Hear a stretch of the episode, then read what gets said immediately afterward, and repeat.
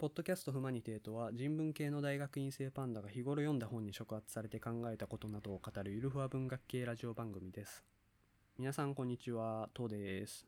今日は屋敷洋さんのいっそ幻聴が聞けたらっていう短編小説を読んできまして、これまだ単行本にもなってなくて、小説トリッパーっていう朝日新聞出版さんから出てる雑誌に掲載されてる短編で、この屋敷さんが林芙美子賞っていう九州の方の文学の新人賞を取った際の作品なんですけど、まあ、この方がこれからも作品っていうのを発表していったらそのうちに単行本とかにもなったりするのかな？まあそれにしてもこういう雑誌もあるんだなと思って、まあ、結構有名な人から名前僕は聞いたことない人までいろんな方の著作が載っててなんかいいですよね。まあ、どんぐらい売れてんのかとかもはよくわかんないですけど、こういう場所があるっていうだけで、なんか僕はすごいいいなって思ったりするんですけど。で、まあ、僕はたまにこうやって何かしらの新人賞を取ったりした人の作品とかを雑誌取り寄せたりして読んだりするんですけど。っていうのはまだ書くっていうことが仕事になってない人たちのまあ多くの場合は処女作ですよね。そういうものの持っている熱みたいなものが僕は結構好きで。まあどんなものがねその業界では評価されてるんだっていう、まあ、若干やましい不純な気持ちもありつつまあ、新人賞受賞作品とかを読んだりするんですよ。で、まあ、考えてみたら、まあ、処女作って締め切りってもんがないじゃないですか。その文学賞の提出期限とかあるかもしれないけどで締め切りっていう期限ってまあ良くも悪くも自分の中にあるものを外に切り離していく区切りでもあるわけで、まあ、作家さんとか物書きさんとかそういうのを仕事にしている人たちっていうのはまあ、締め切りっていうものに苦しめられる部分もあるやろうけど、まあ、やっぱ助けられてる部分もあると思うんですよね。まあ、自分の外で区切られてるっていうのは、まあ、予定が入ってるとかもそうですけどもうやるしかないんで大概。で、まあ、夏休みの宿題みたいなもんでそのケツに火がついてパーッとやれちゃうみたいな感じのところが、まあ、絶対あるじゃないですか。ででも締め切りがないとそうはいかないじゃないですか。まあ、誰が求めてるかもそもそもわかんないしまあそういう意味ではなんか今僕がこうやって喋ってるポッドキャストとかに似てる部分はあるかもしれないですけど、まあ、そういう中でやるっていうことはまあ大概の場合やっぱ何かがあるわけで、まあ、その何かっていうのを探り当てるっていう楽しみとかが多分新しい人の作品を読む喜びだったりしますよね。で、まあ、新人賞を取るためには、まあ、何かしら新しさとか新規性とか固有性みたいなものも求められたりするじゃないですか。で締め切りとかがなくて新しいものが求められるって、まあ、考えてみたら結構きついことやなと思いますけど、まあ、文学の、まあ、新しさとかって何なんやろうなとかと思ったりするんですよ。まあ、メディアというか媒体としての文学が持ってる、まあ、固有性っていうと言い過ぎかもしれんけど、まあ、際立ってる点っていうのは、まあ、登場人物の意識とかにアクセスできちゃうことじゃないですか。まあ、一人称で書かれた小説っていうのが典型ですけど、まあ、る人がどういう順番とかどういう流れとかどういう全体性を持った意識で物事を見たりするのかとか逆に逆にというかある出来事に際して、まあ、何を思うのかっていうのを、まあ、ある程度直接描けたりするわけじゃないですか。で、まあ、もちろん実際の意識っていうのがそういうふうに言葉で逐次補われるようにはなってるわけではないと思いますけどまあ、そういうとこを考えると、まあ、やっぱ文学の新しさとかって、まあ、必ずしもストーリーとか展開とか設定の奇抜さとか起伏とかっていうところにあるわけじゃないと思うんですよね。でそういう、まあ、ある種、まあ、絵になるものドラマ性のあるものっていうものがなくても、まあ、文学っていうのは、まあ、成り立つ部分が全然ある。で、まあ、あらかじめ映像化とか見据えて、まあ、そういうものにはあんまり比重を割かない小説とかもあると思いますけど、まあ、でもそういう意味では、やっぱ文学の持ち味って、まあ、意識の流れとか、まあ、世界の捉え方っていう部分に関わってて、まあ、求められる新しさっていうのも、こういう意識の描写の仕方があるんだとか、まあ、出来事の連鎖を通して、世界ってこんな風に、こんな角度から見えることもあるんだっていう新しさなのかなって思ったりするところもあるんですけど、だから、だから、まあ、小説を読むって、まあ、言葉を通して、まあ、言葉だけを通して、まあ、他人を理解しようとするっていう、なんか、めっちゃ変というか 限界的な営みですよね。まあ、意識を覗き見るぐらいの言い方の方がいいかもしれないですけど。で、まあ、純文学っていうのは、まあ、現実的なものが描かれてることが多いから、まあ、なおさらそうだなと思うんですけど、まあ、やからこそ他の媒体ドラマとか映画とか漫画とかよりも、まあ、ネタバレの被害っていうのが少ないところがあるのかなって思いますね。そういうところが、まあ、面白さの核の部分じゃないから。で、まあ、こういう新しさみたいなのをねこの作品「いっそ幻聴が聞けたら」っていう作品に、まあ、結構強く感じたんですよ。でまあ正直な話ね僕はタイトルをはじめあの読んだ時にその全然読んでもないのに結構あこの作者やってんなって思ったところがあるんですよ。その小説の書き方の鉄板にまあマジョリティでもマイノリティでもないっていうか、まあ、マイノリティにもなれないまあ要するに、まあ、人間の固有性みたいなものをすくい上げて固有なんだけどでもそれは人の一生だから何かしらの仕方で人に伝わるっていうような、まあ、書き方があると思うんですけどその人間っていうそもそもさやっぱり属性っていうものがあって、まあ、日本人とか男性とか女性とか同性愛者とか異性愛者とか大人とか子供とか病人とか健康とか、まあ、何かしらの分別されるところのカテゴリーっていうものが常にあってで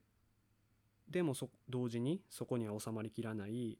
その言葉になりきらないような、まあ、自分である自己であるっていう一番意味わかんない属性というかカテゴリーっていうものがあってでまあ他者と何らかの仕方で通底するそういう自己自分っていうものを描くっていうのが、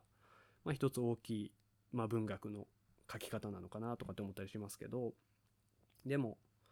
まあ、僕たちの多くっていうのは、まあ、幸福でも不幸でもないと思うんですけどそのそういう中で自分が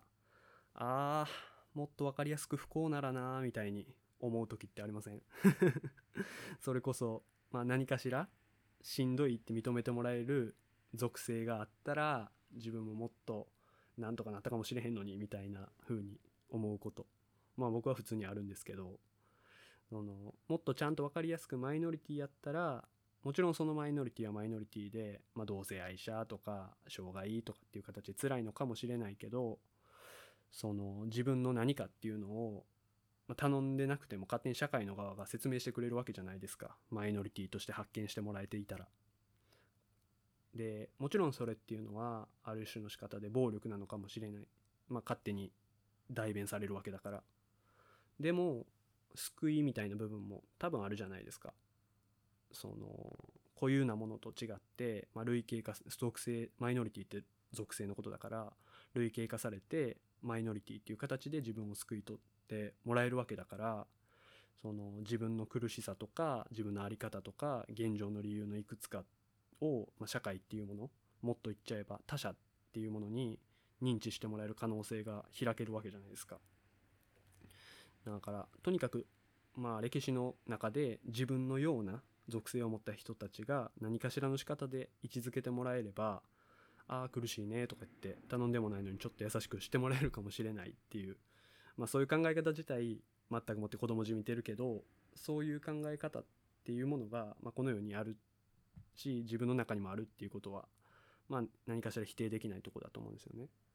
で、まあ、これ自体だから結構あるあるだと思うんですよ。そのそうなった場合のしんどさなんてかけらも想像力を及ばさずそれこそ「ああ幻聴聞こえたらな」とか言ってそれやったらただの無能じゃなくて理由のある無能になれるのにみたいなとか言っちゃって。まあ要するに、まあ、自分の苦しみっていうものに名前が欲しいっていうことですよね。だからさっき言ったみたいな固有さっていうものを出発点にして扱って、まあ、結果的に普遍性を獲得していくっていうんじゃなくてもうあらかじめある程度このあるあるっていうか一般性から出発してそうやからその最終目標って俺が思ってたようなものが出発点にあるように見えてこのタイトル読んだ時にあこの人やってんなって ちょっと思っちゃったんですよ。で、まあ、読んでみたら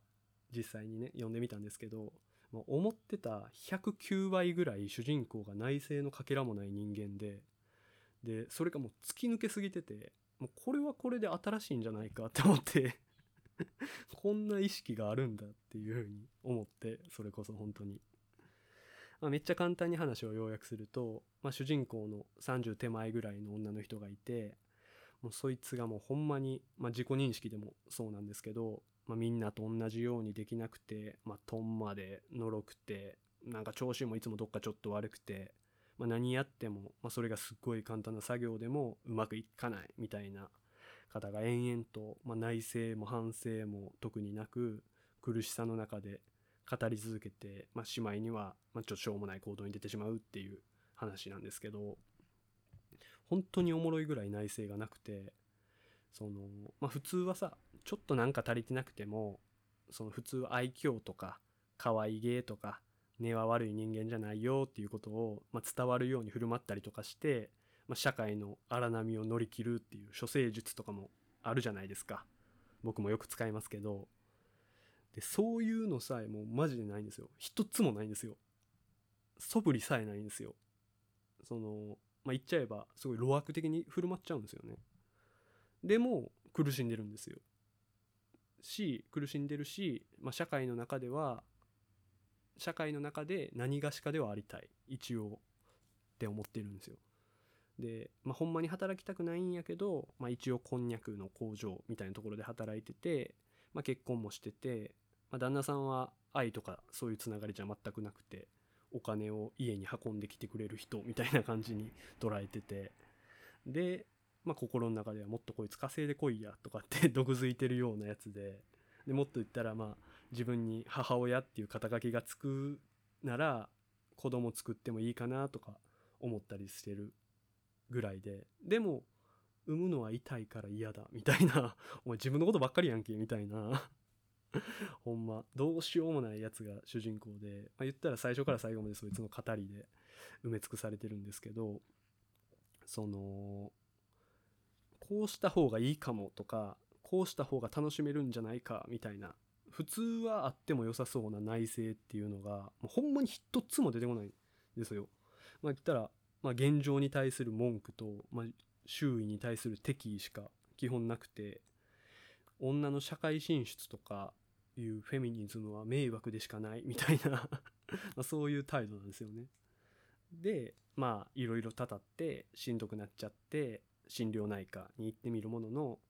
まあ、お医者さんが「あ受け答えもしっかりできてますし、まあ、一時的な落ち込みですかね」みたいな感じで全然相手にしてもらえずあしらわれてまあ幻聴が聞こえるとか言ったらよかった とかっていう まあカスなんですよね。でまあ俺がそれ読んでてすげえいいなと思ったのは、まあ、普通生活の中で不満とかありつつも、まあ、例えば恋愛してみたりとか好きなことしてみたりとかこの人といる時は自分でいられるなとかあとは嫌なことの中でもちょっと楽しいことを見つけるとか、まあ、そういう工夫とか生活上のアイディアみたいなのがあったりするじゃないですか。普通は。ないの。一つも。もう生活の全てもうそれにまつわる意識の全てが苦行みたいなトーンで終始語られててその例えば、まあ、自分に敵意を全く向けてない向けてなさそうな人でもその人と接する喜びみたいなのを、まあ、表面的にも内面的にも全く読者に感じさせないですよ。もう他人っていうだけでもう一律できれば入ってきてほしくないっていう存在でもうこの人と楽しく話そうみたいなスイッチがもうないんですよね。いかにやり過ごすか、ここみたいな もうそれだけみたいな。で、まあ、読んでるうちに、まあ、その日、開き直りというか、機械性みたいなものに、まあ、逆に生々しさを感じてくるんですよ。まあ俺はですけど。人間マジで素直に生きたらこんなもんなんじゃないかっていうか、これぐらい徹底的に閉じこもれるっていうあり方が、まあ、強さに見えてくるんですよ。本人は苦しんでますけど。で、まあ、思いつきっていうのを、まあ、生き方に落とし込めてるっていう部分が絶対あってそれってすごいなと思うんですよねこの作品。でそれは、現実に可能っていうか、まあ、こんな極端やのにありえるなって思わせる何かがあるあったんですよね。で、まあ、文学ってやっぱり何かしらの意味で現実的に可能な現実っていうものを描くものだと僕は思ってるんですけど、まあ、どんだけ極端に見えてもこれって、ま、現実だなって素直に思わせる何かがあるなと思ってでそういう意味で、ま、こういう現実っていうものを描ききる書ききる力ってこの作者すげえなって思いましたね。病気に異常にマイノリティになりたいって。まあえぐい願望ですけどね。でも現実の願望なんですよね。っていうことで今週は今回はここまで。